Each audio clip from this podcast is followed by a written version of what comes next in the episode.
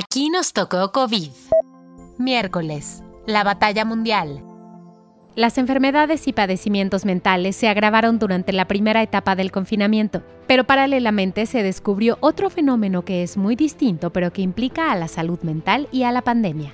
En la batalla mundial de hoy hablamos de dos investigaciones que sugieren que medicamentos antipsicóticos pueden proteger contra el COVID.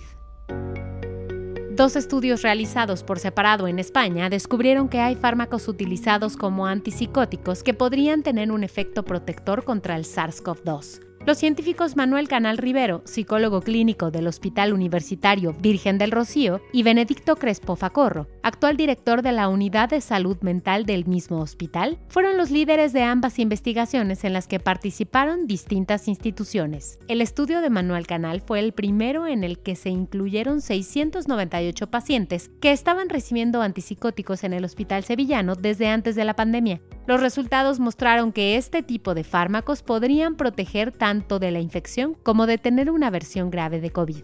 Para realizar estas conclusiones, el estudio contempló dos poblaciones y las comparó. La primera población era el total de individuos mayores de 18 años en la región, que fueron más de 500.000. La otra población eran las 698 personas que previamente recibían antipsicóticos. Después de un tiempo de pandemia, se analizaron a las personas que se habían infectado dentro de ambas poblaciones. En el caso de la población general, los enfermos de COVID fueron 23.077. Esto significó un 4.1% de los habitantes de la región. En cuanto a los 698 con tratamiento antipsicótico, solo 9 dieron positivo a COVID.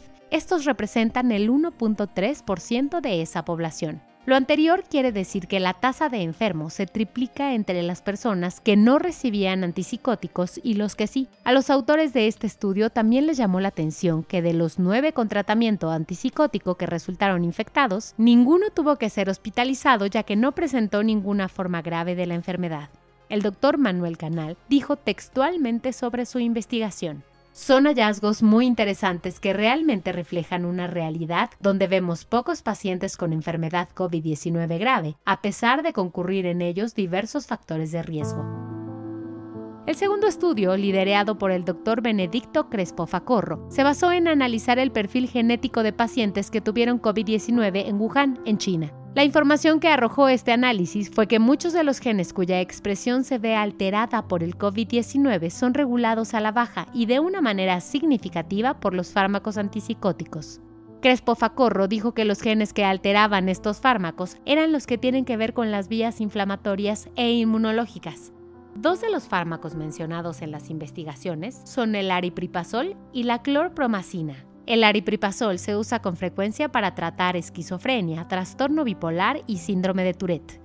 La clorpromacina es un neuroléptico que igual se usa para tratar síntomas de esquizofrenia, trastorno bipolar, trastornos maníaco-depresivos y la hiperactividad en los niños. Los trastornos psicóticos son trastornos mentales graves que dificultan la distinción entre las cosas o las ideas que son reales y las que son irreales. Dos de los síntomas principales son delirios y alucinaciones. Los investigadores españoles destacan que si bien sus estudios son trascendentes, pues pueden ayudar a reposicionar fármacos ya aprobados en los tratamientos contra el COVID, aún se necesitan más estudios que ayuden a entender qué otros factores afectan los datos que ellos encontraron. El guion de este podcast fue escrito por Giovanni Mac con información de Europa Press, CyberSam, Science Direct y Medlin Plus. Yo soy Mónica Alfaro y deseo que tengas un gran miércoles. Nos escuchamos mañana.